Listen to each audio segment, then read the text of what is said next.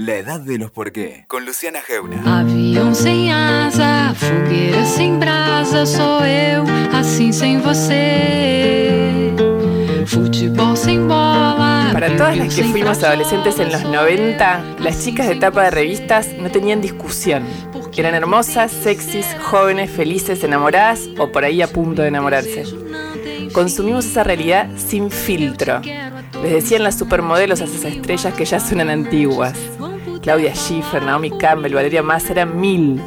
Nadie no soñaba con ser un poco como ellas. Los aspectos visuales de la vida siempre han tenido para mí más peso que el contenido, dijo el poeta ruso Joseph Brodsky. Lala Pasquinelli puso el ojo y puso el contenido en esas chicas de tapa y creó un blog, un podcast y un movimiento feminista. Ese que decidió romper los estereotipos y hacerlos estallar en la cara de todos nosotros.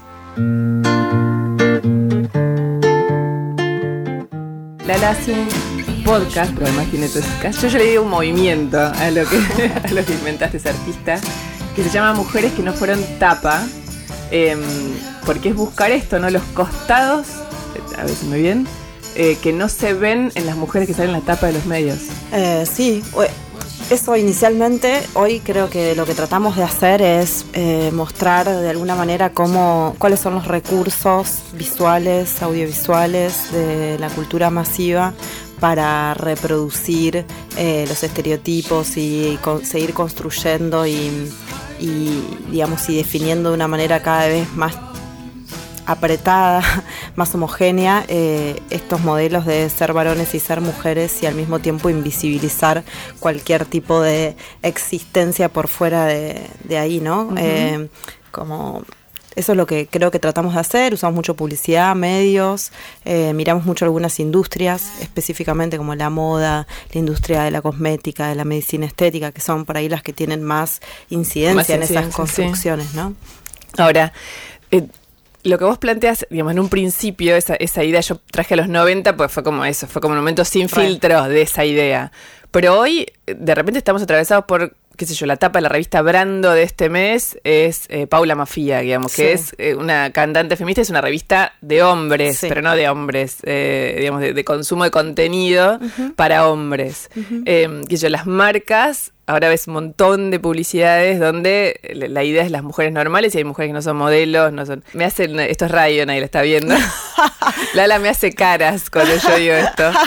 Em, ¿Qué es eso? Eh, digamos, lo que primero te diría es, la revista Brando no es una revista masiva, es una revista para un público masculino, pretende ser ABC1, digamos, pretende estar orientada a ese público eh, y un poco más abajo, Eh, pero si, si miramos eh, la masividad, eh, yo creo que no hay un cambio muy importante, sobre todo porque eh, hoy las revistas que siguen mostrando las mismas corporalidades, digo, hablo de las revistas porque es algo que permite visualmente tener, como no cambiaron, casi no cambiaron en los últimos 50 años y en general la, mm, digamos, la estética de las revistas es siempre igual, permite hacer este análisis acumulando, que es muy interesante. eh, pero podemos ver lo mismo en general. Hoy eso se transformó en que estas mismas personas que, como vos decías, en los 90 eran X, J y H Sí. y hoy son Z, W y no sé Sí. cuál. eh, pero son los mismos, digo, ¿no? Los mismos cuerpos, los mismos colores de piel, los mismos cabellos, las mismas expresiones, las mismas gestualidades. Hoy esas revistas que antes tenías que pasar por la puerta de un kiosco o por, por no por la puerta, no tienen puerta los kioscos, pero por adelante de un kiosco o mirar una ficha en la calle, hoy tienen millones de seguidores en redes, ni siquiera tenés que comprar para consumir esas imágenes. Y a la vez estas mismas personas eh, son influencers con millones y millones de seguidores generando ese tipo de contenido que tiene el foco en la apariencia física en este modelo de cómo ser mujeres. Eh, ¿Qué cuál es, digamos, si tuvieras que sintetizarlo? bueno, de- en general, digamos, el estereotipo de la mujer tiene que ver con, eh, con el rol que se le asigna a las mujeres en la sociedad, o sea, nacer con vagina básicamente va a implicar eh, la asignación de un rol y, y bueno, y ser socializadas para, para cumplir ese rol desde los juguetes que nos van a regalar cuando nacemos y somos pequeñas, digo, desde la marca de marcarnos eh, con la perforación de las orejas, de ahí para adelante, ¿no? Em, y, bueno, esta idea del cuidado, que te regalen un bebito cuando quizás no tenés ni dos años y, y escobitas y cositas de cocina y pinturitas después y vestiditos de princesa y taquitos altos, ¿no? Todo lo que también hoy vemos, digo, eso lo vemos en las tapas de las revistas y en la propuesta de las influencers, eh, cuando en sus historias nos están vendiendo eso mismo, ¿no? Eh, como el mensaje es el mismo, lo que cambian son los dispositivos de acuerdo a la edad que vamos teniendo. Y en general el modelo eh, de visibilidad, ¿no? Porque el, lo que importa también ahí es qué nos hace visibles a las mujeres hoy o cuál es este ideal de la mujer. Eh, sigue siendo esta misma idea, ¿no? O sea, esta mujer que es blanca, eh, joven sobre todo. Eh, la juventud es un factor muy importante. Hay dos factores que son muy importantes y que es muy interesante porque son cosas que no podemos cambiar. La juventud y el color de piel. Sí. Es interesante mirarlo porque, mm, digo, hay algo ahí que además es una batalla que... Perdida. claro, desde el momento cero, ¿no? Entonces el modelo tiene esos dos eh, elementos que sí son muy determinantes, que es la juventud y el color de piel. Eh, después, bueno, ¿no? Esto del cabello largo en general, lacio, casi siempre. Bueno, el, estos cuerpos que son delgados, muy delgados, sobre todo en la moda son muy delgados. Eh, y, bueno, y estos, esta gestualidad sexualizada que vamos a ver, ¿no? Esta, esta cosa de ser sexys, eh, la piel expuesta, o sea, la desnudez la, o la semidesnudez, y, y bueno, y la centralidad de ser mujeres implica que nuestro, digamos, que nuestra felicidad va a, va a provenir en general de encontrar, de enamorarnos, ¿no? De encontrar este compañero, porque siempre el amor eh, es heterosexual, ¿no? Eh, encontrar este compañero con quien después vamos a dar el segundo paso, que es tener hijos, ¿no? O sea, la maternidad como un mandato muy fuerte y como, digamos, ya en todo un relato romantizado de la maternidad también para que eso suceda, eh, siempre no mostrando el lado B, ¿no? De, no, al lado B no, o sea, digo, la, experiencia real. La, claro, la experiencia real de, de, maternar. Em, siempre aparece esta maternidad muy romantizada, sexualizada, también cada vez más sexualizada y con un montón de condimentos ahí y, bueno, ¿no? Y como esta idea de que si no tenés un compañero o, y no tenés hijos, bueno, más o menos que fracasaste en la vida, ¿no? Digo, no importa lo que hayas hecho, no importa cuál sea tu, tu performance, tu desempeño profesional, personal, o lo que, digamos, o si sos feliz o si te gusta estar así, medio que siempre la mirada, si no cumplís con estos dos requisitos o con alguno de estos dos, va a ser que, bueno, te falta, Estoy conversando con Lala Pasquinelli, eh, artista, autora del blog Mujeres que no fueron tapa. Cuando vos me, describías toda esta situación, es una, es una publicidad, ¿no? Sí. Eh, tenemos publicidad, modelos de publicidades de todo tipo, mm. los seres humanos. Sí. Permanentemente. Sí. ¿Cuál es para vos, digamos, después de tanto mirar y estudiar tapas de revistas, la idea detrás de replicarlo al infinito a este solo modelo homogéneo? Yo ahí medio que tomaría lo que dice Noami Wolf, que, que tiene un libro hermoso que se escribió en los ochentas, eh, que es creo que en los ochentas, noventas, el, que se llama El mito de la belleza, y ella lo que dice es que mm, atrás de esta de esta, digamos, de esta construcción de la belleza, de la belleza, o sea, de decir que esto es la belleza, ¿no? Construir este modelo único de belleza, que es lo importante acá es que esto tiene un valor porque es lo que hace visibles a las mujeres en el ámbito social. O sea, encarnar ese estándar de belleza es lo único que te va a dar visibilidad. Visibilidad en términos de qué? Visibilidad en términos de ser aceptada, de ser amada, de ser deseada y de hasta hoy que el requisito de la belleza, de esta belleza, es un requisito profesional. O sea, vos para acceder a un trabajo, al trabajo que vos querés, vas a, tenés que encarnar ese estándar. Y mejor si sos linda, digamos. Sí, joven. no solo mejor, sino que digamos, eh, es muy importante. no, no, no es que bueno, que bueno que tengas un...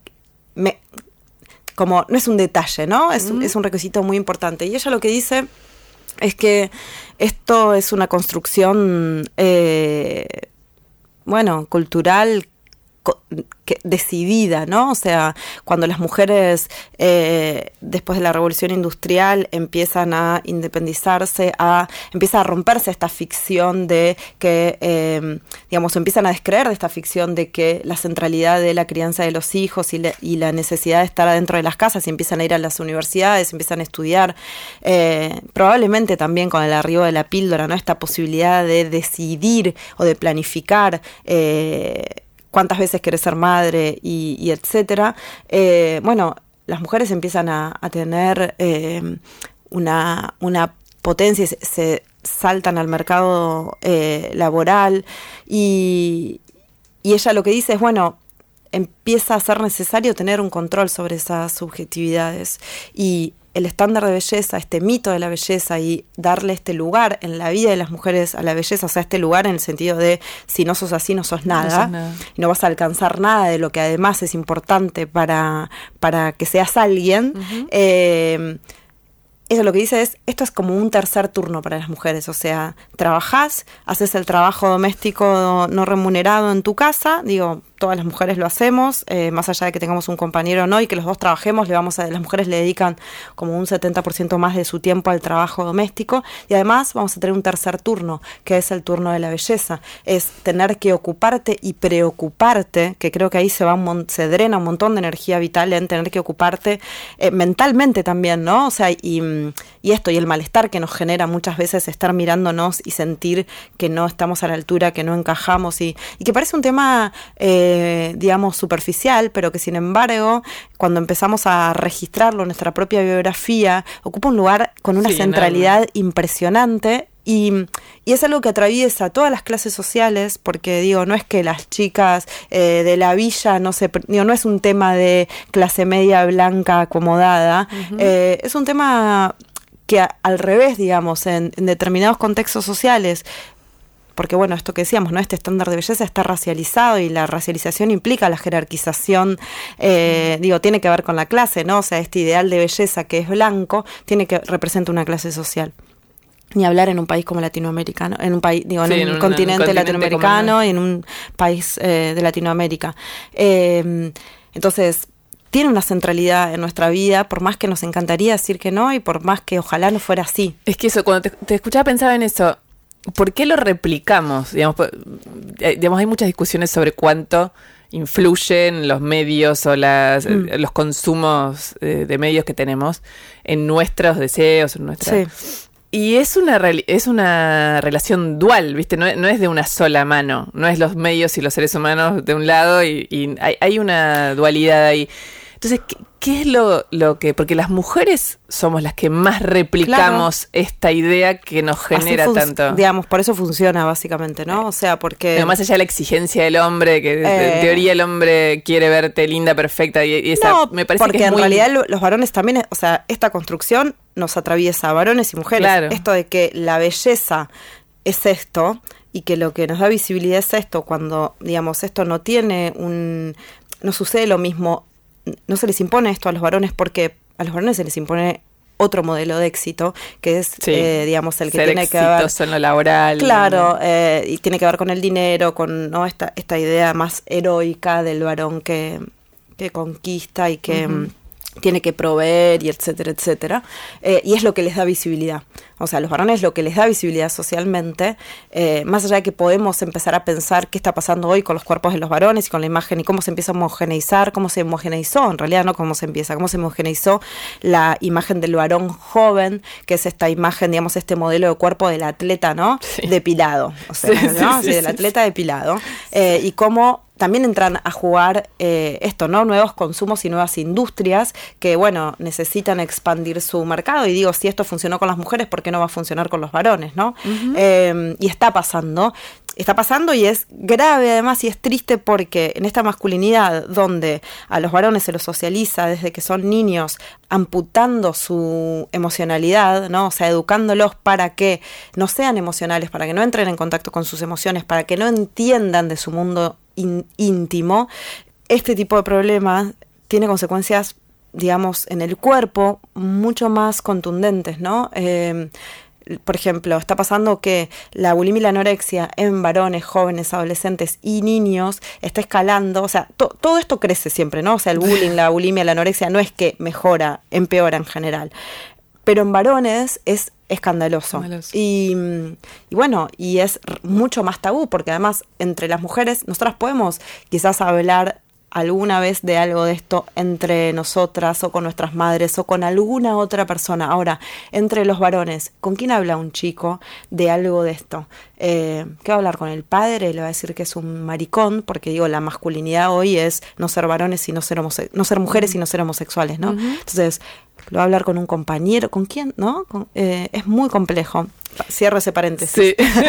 Yendo a esta pregunta que vos decías, ¿cómo nos atraviesa? Justamente funciona porque, porque funciona, porque así es, ¿no? Como, como dice Bourdieu, que es el que, bueno, abordó todos estos temas de la violencia simbólica y, la comunicación y, el corpus y todas estos, estas cuestiones, se nos mete adentro, por decirlo de alguna manera eh, más gráfica, y somos nosotras mismas y nosotros mismos, o sea, nos opera a todos, o sea, estas ideas nos operan a varones y a mujeres, o sea, esto de, por supuesto que, que a ver, si a nosotras nos dicen que lo que nos va a hacer felices es tener una pareja y a los varones les están diciendo, digo, y a todos nos dicen que para tener una pareja tenemos que ser lindas, estoy haciendo comillas, ¿no? Y que ser lindas es esto. Y bueno, ese mensaje también es para los varones, no es solo para nosotras, ¿no? Mientras, mientras que además en esa construcción, la conquista para los varones y tener una mujer bella dentro de este modelo tiene que ver con el modelo de éxito, ¿sí? Porque las mujeres cubrimos ahí un poco en, este, en este mm, modelo, este lugar de accesorio de alguna manera, ¿no? O sea, prestigia, daba, y podemos verlo un montón en la política, esto si queremos analizar el, lugar ese de cómo la belleza, eh, título accesorio, eh, prestigia y es un modelo, y digamos, y, y, habla del éxito de los varones. Pero volviendo a esto otro, eh, lo que mm, lo que lo que digo es funciona porque, porque todos eh, tenemos ese, porque lo creemos, porque lo creemos y lo ejercitamos hacia nosotras en la manera en la que nos miramos y, cómo nos juzgamos y, y cómo, bueno, y es muy difícil, ¿no? Porque además son muchos años y muchas generaciones. Nuestras madres, nuestras abuelas, nuestras fueron educadas también de esta manera y socializadas de esta manera. Y, y esto, digamos, con la con las redes sociales y, y con esta proliferación de las imágenes y de la exposición a las imágenes no mejora, ¿no? Empeora bastante. Entonces, eh, y sí, ese disciplinamiento es hacia adentro y hacia afuera, porque somos también nosotras las que vamos a disciplinar los cuerpos de las otras. Sí, estás escuchando a Lala Pasquinelli, ella es artista. Eh, interviene de algún modo todo lo que tiene que ver con buscar los estereotipos sociales, sobre todo los de belleza en las mujeres, eh, y accionar sobre eso. Pero recién cuando hablamos de esto, que es eh, tal cual, es, innegable, también es innegable que estamos como en una, una etapa, eh, por lo menos en Occidente, mm. no, no, no, sé si decirlo en el mundo, eh, donde la exposición de esos estereotipos es, es un hecho permanente, es como si jugara eh, ¿cómo es que, juegan que de un modo perverso, en donde por mm. un lado se replica permanentemente esta idea de diversificar, de abrir, de mostrar otras realidades? Las mujeres eh, son el movimiento político de este momento. Y al mismo tiempo hay una insistencia feroz en, en invisibilizar eso y mostrar eh, estas... ¿Te parece que hay una insistencia en invisibilizarlo al movimiento de las mujeres? Sí, sí, para mí sí. O sea, no, vuelvo, vuelvo a Noami Wolf porque porque me parece que lo tiene como súper bien trabajado y explicado de una manera muy clara. Y ella dice que a mayor conquista de derechos, a mayor avance hay se vuelve a cada rato a reproducir esta idea de ridiculizar a las feministas, ¿no? Esta idea de las feministas como eh, feas, eh, digamos, ¿no? Estas mujeres que se hacen feministas básicamente por resentimiento, como no podemos ser lindas, somos feministas, ¿no? Es un poco, es un poco la idea. Eh, se vuelve todo el tiempo a eso y esos discursos se ven, ¿viste? se, se, aparecen. y al, cómo, digamos, frente al avance de, y al avance de las mujeres, al avance de las conquistas, recrudece esta imposición de este estándar como, como bueno, como, digamos, como una obligación, ¿no? Eh, y, yo creo que eso lo podemos ver eh, en este momento eh, es muy, es muy intenso. Es muy intenso, muy, muy intenso pensando en la hegemonía, ¿no? Por supuesto que hay nichos donde hay pensamientos disidentes. No, por hay supuesto, yo te lo digo por- porque, disidentes. porque lo interesante del movimiento feminista es que ahora tomó, si querés, el espacio central, tomó en el sentido de aparición, digamos. Sí, pero Tiene una aparición incontrastable. pensar en en, la los escena medios, política. Sí, pero pensar los medios de comunicación y pensar las imágenes que aparecen. ¿Ves muchas imágenes que no sean hegemónicas, que no sean, digamos, de que, que sean No, no, de- la idea, el, el modelo que estabas contando vos se, se sigue replicando. es cual. como, o sea, sí hay conversación, pero yo creo que además después de la de, lo, de todo lo que fue la movilización por eh, la, legal- la legalización del aborto, hay una intensificación de esta invisibilización de, de la lucha y la movilización. Mm, No sé, me parece, ¿eh? Eh, lo veo como... De hecho, hay un dato eh, político em, que es Amalia Granata eh, consiguió un cargo en el Congreso y el feminismo como movimiento, digamos, con, el, con la misma entidad que lo hizo Amalia Granata del otro lado, no, no tiene No logramos meter tantas candidatas feministas en las listas y O sea, muchas fueron son- castigadas. Cuando hablamos de política en el, en el movimiento feminista, hay una como muchas preguntas sobre a dónde, cuál es el canal que, que, justamente que canalice toda la intensidad política, la demanda política, eh, la demanda de derechos que hay en el movimiento feminista y que el año pasado parecía que se iba a llevar puesto el tablero de la Argentina y ahora en la campaña no es un tema. No es, no es un tema en la campaña, eh, eh, parece que, en el Encuentro Nacional de Mujeres tampoco. sí, hay un montón de, cosas para pensar ahí, me parece. Acá, digamos, hablo a título personal, no, no, repre- representación de mis compañeras, tampoco mujeres que no fueron tapas ni nada. Bueno, esto, ¿no? El movimiento, o sea, el feminismo es, son los feminismos y es un movimiento y es un montón de personas que piensan distinto, cosas y acciones. Creo que también tiene que ver con esto de, de qué se trata. O sea, ¿alcanza con exigir derechos? Claramente no. O sea, creo que con lo del aborto quedó bastante claro, no solo porque no se consiguió, sino que también porque sabemos que aún cuando se consiga, digo, ex- Sí. o sea, le- existe, digamos, la, la interrupción legal hoy en determinados casos y ni siquiera en esos casos es posible muchas veces acceder porque, eh, porque bueno, porque que existan los derechos escritos en una norma puede ser poesía simplemente, ¿no? O sea, tenemos un montón de normas jurídicas hermosas que no, que no se aplican y porque también este lugar de y esto, digamos, es mi, mi opinión, pero a mí la idea de simplemente reclamarle al Estado me genera un malestar enorme. O sea, el Estado es el Estado, es este Estado, y después va a ser otro Estado igual a este, y siempre va a ser más o menos, o sea, más o menos lo mismo, ¿no? Es un Estado dentro de un sistema que es patriarcal, capitalista y neoliberalista, y digo, y puede o sea, puede ser un poquito más para la izquierda o un poquito más para la derecha, pero claramente no parece que vaya a ser rotundamente diferente. Entonces, por lo menos seguro no va a ser no patriarcal, seguro eh, no va a ser feminista. Entonces, eh, a ese Estado le estamos reclamando. Si toda nuestra potencia política está puesta en exigirle al Estado, es como, me parece una acción que, eh, que es desvitalizante, ¿no? En algún frustrante. punto. Sí, muy. Eh, Pero ¿y cómo si... si es que me parece que necesita. el- Mira, el otro día le escuchaba a Sueli Rolnick cuando presentaba su libro En Tinta Limón y ella habla, decía algo que es muy interesante, que es que si no hay micropolítica y solo hay macropolítica, la transformación no sucede, ¿no? Y me parece que es. Y, y ella hablaba del feminismo específicamente. Y tiene algo que ver con esto que veníamos hablando, de esto de cómo estas opresiones que son individuales y digamos y que están introyectadas en nuestra subjetividad, nos generan mucha opresión, sobre todo porque nos siembran la vergüenza, y esa vergüenza nos despolitiza, nos despolitiza desde subjetivamente y desde la micropolítica. O sea, no podemos hacer micropolítica desde ese lugar, ¿no? Y entonces, digo, hacemos como el salto a la macro.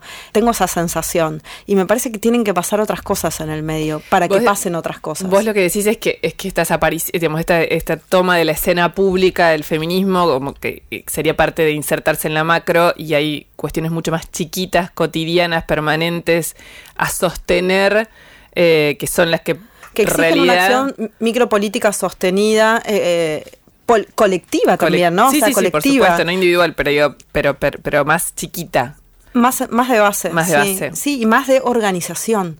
Eh, porque mm, no pasa, está pasando también con esto de algo del medio ambiente, como estas acciones así de bueno, la gente se junta, y qué sé yo, o sea, sirve que la gente solo se junte para exigirle al Estado, bla, bla, bla, bla, bla, bla. Si cuando lo más fácil, digo, no, no es más fácil eh, voy a ser eh, muy radical en esta propuesta, ¿no? Pero a ver, ¿de qué sirve que a mí me quieran convencer a mí de que no use pajitas cuando voy a... Digo, hay miles de millones de usuarios de estoy hablando de, las, de, los sorbetes. Eh, miles de millones de usuarios de sorbete en el universo y estamos tratando de em, convencer a esa gente de que no use sorbete. A ver, ¿no es más fácil que no exista la fábrica de sorbetes?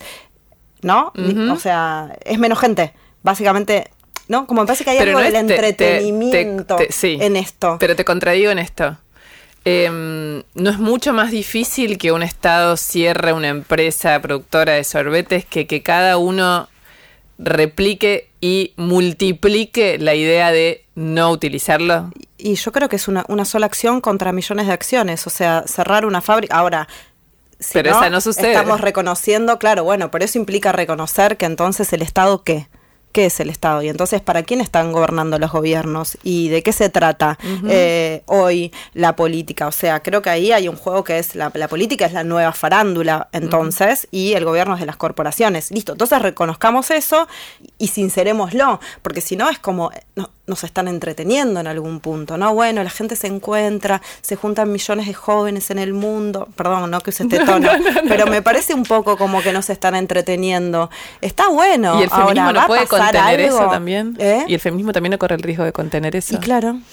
Y sí, solo que nosotros creo que el feminismo tiene una tradición de organización política y colectiva de base, que es lo que justamente hizo que hoy el feminismo en la Argentina sea lo que es, ¿no? O sea, hay un movimiento de mujeres que tiene una tradición histórica, no, empezó en 2015 el feminismo en la Argentina, eh, y si ocurrió en 2015 es porque hay una, hay una genealogía de mujeres activistas feministas que le pusieron el cuerpo durante muchos, muchos, muchos años a, esto, ¿no? O sea, a esta, a esta lucha, a esta conversación y a estas acciones eh, en el uno a uno, en el uno a dos, en el, ¿no? Eh, y por eso y, todas esas semillas eh, generaron un 2015, un ni una menos y, toda esta cuestión, pero eh, creo que ahí hay una diferencia y que eso va a seguir existiendo y sigue existiendo y sí eso creció. O sea, yo creo que no sé, a nosotras nos pasa esto, por ejemplo, de cómo nuestro festival de hackeo estereotipos en las escuelas. Que contale, contemos que, es el Bueno, es, es, una acción que nosotras tenemos que es una, es una propuesta pedagógica para docentes, donde lo que tratamos de hacer es llevar nuestra conversación y nuestra, nuestros planteos sobre estereotipos eh, a la escuela y, los que llevan a cabo estas actividades son los docentes. Eh, y bueno, por ejemplo, el año pasado participaron 500 escuelas, ¿no? Este año, en dos meses, ya van 460 y esperamos, queremos llegar a mil, ojalá y son docentes los que están generando esa conversación y sembrando esas semillas. Y eso es micropolítica, es acción en la base, es organización. Eh, todo eso existe en el feminismo eh, y, me parece que ahí hay una diferencia grande, ¿no? Eh, porque hay un compromiso personal no sé, o sea, las... Y además, no, no, a lo mejor esto es prejuicio mío.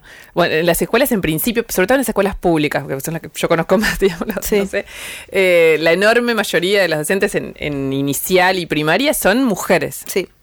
Sí, sí, sí. Y en secundario también son mayoría. Es la seño, digamos, no... Sí. Y muchas veces, y ahí es donde entra mi prejuicio, eh, son mujeres que replican estas ideas más antiguas, si querés, o... Sí eh, como, como decíamos, estos estereotipos muy homogéneos, muy, muy formatizados de mujeres.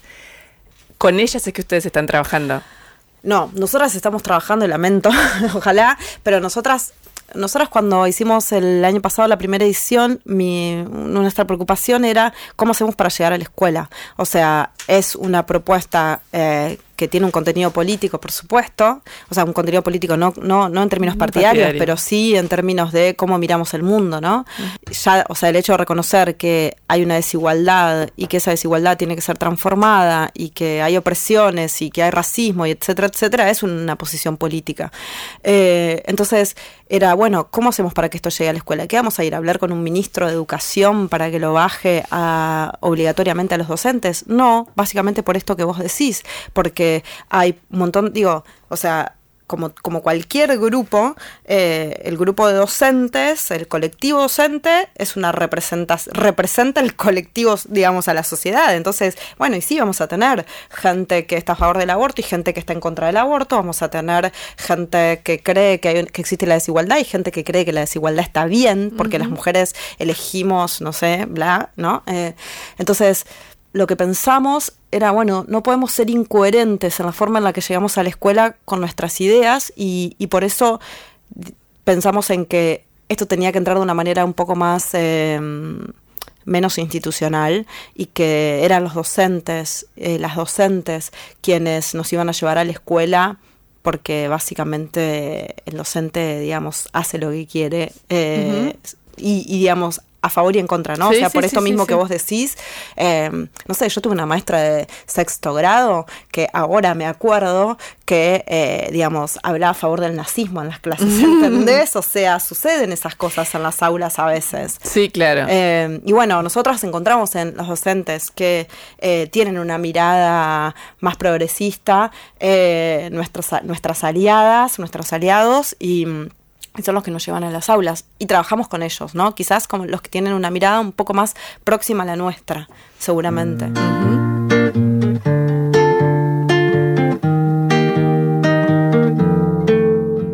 ¿Qué pasa con las mujeres que reactivamente no, no se sienten representadas por todas estas? Digamos, ¿cómo las, las traes eh, a hacerse las preguntas del feminismo?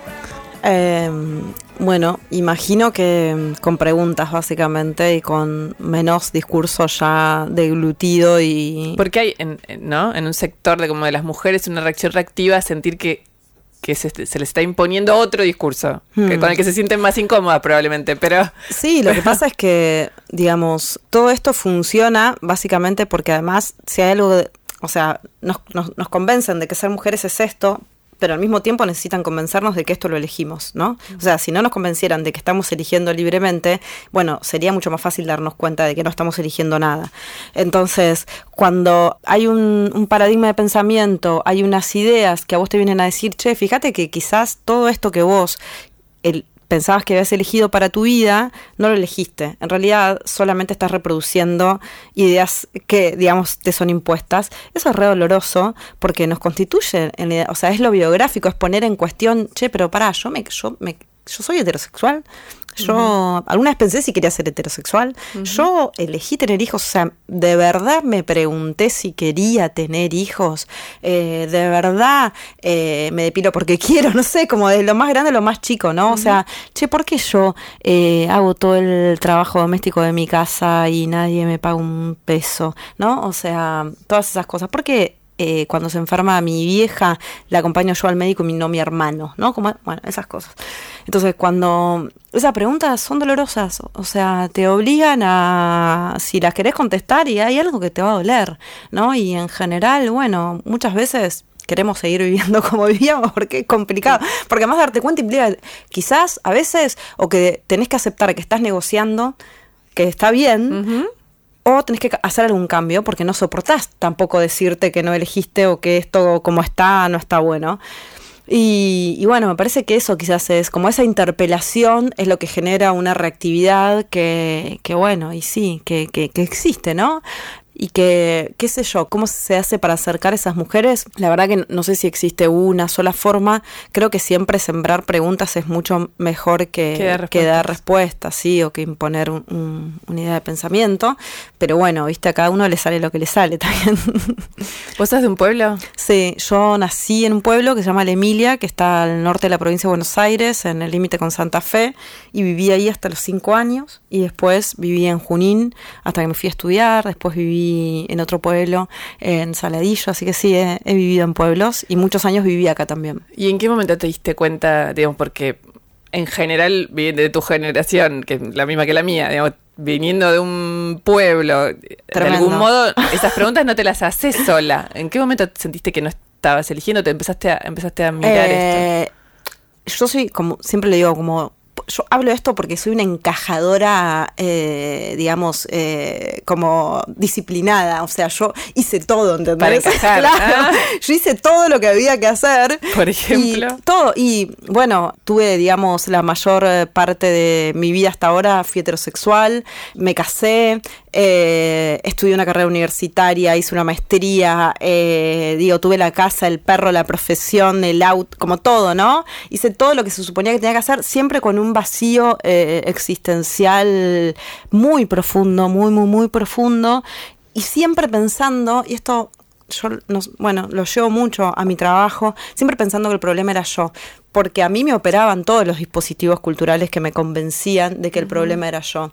Y cuando esto ahora lo vemos, digamos, en- y, y por eso, y esto tiene mucho sentido en, en- en relación al festival, cuando esto lo vemos, sobre todo en los adolescentes, esta idea de que el problema sos vos es que el problema es tu cuerpo, el problema, digamos, sos vos que no encajás. Yo eso lo sentí, eh, te diría, la mayor parte de mi vida, digamos, hasta los 30. En un momento dije, ah, pero pará, o sea, yo hice todo lo que había que hacer y me siento como el orto. O sea, ¿cómo es? ¿No? O sea, claramente Sí, no es por sí, acá, no es por ¿no? Y, y bueno, y eso me, me llevó a otras búsquedas y, y a, y a otras experiencias. Por esto, digamos, entiendo también esta pregunta que respondíamos antes sobre por qué uno a veces responde de una manera más reactiva, porque es doloroso darte cuenta de que no era por ahí. Y le pusiste mucha energía, intentaste un montón, lo hiciste bien, hiciste todo y no funcionó. Eh, y bueno, duele, ¿viste? Duele porque además, ¿quién soy? Si no soy todo esto. Y lleva tiempo descubrir eso. Y duele, y pero está buenísimo, ¿no? También, a la vez. ¿Vos habías estudiado abogacía? Yo estudié abogacía con mucho entusiasmo, además, o sea, no solo estudié la carrera, sino que estudié hice una maestría. convencida. No, no, por esto, por seguir buscando. Bueno, ¿será que como tengo que seguir estudiando? O sea, siempre buscando en algún lugar de estos lugares más, ¿entendés? Más hegemónicos, pobre ella, ¿viste? No, no, no, no, se, no se terminaba de dar cuenta. Entonces eh, le ponía mucha garra y sí, estudié abogacía, hice una maestría, hice una especialización, sí, estudié muchos, me, me gusta la universidad, evidentemente, porque pasé muchos años ahí. ¿Y hay algo de, de un acto de justicia en, en todo lo que te vino después? Sí, yo creo que sí, yo creo que sí, que todo eso, primero que el pensamiento jurídico, pensar la ley, o sea, pensar eh, sistémicamente, que es algo que, que te da, digamos, el pensamiento jurídico, eh, a mí eso me, me habita, me constituye, o sea, yo pienso sistémicamente eh, y, y pienso desde el lugar de la norma y pienso desde, ah, o sea, hay algo que te da estudiar derecho, o por lo menos que me dio a mí, que te da una comprensión del mundo, como haber estudiado impuestos también, ¿no? Me, me permite entender un montón de cómo funcionan las cosas, que me constituye y que tiene que ver con lo que, con lo que hago, por más que sea otra cosa. Gracias, Lala. Lala Pasquinelli. La escucharon hoy en la de los por qué. Escuchaste La Edad de los Por qué con Luciana Geuna. WeToker. Sumamos las partes.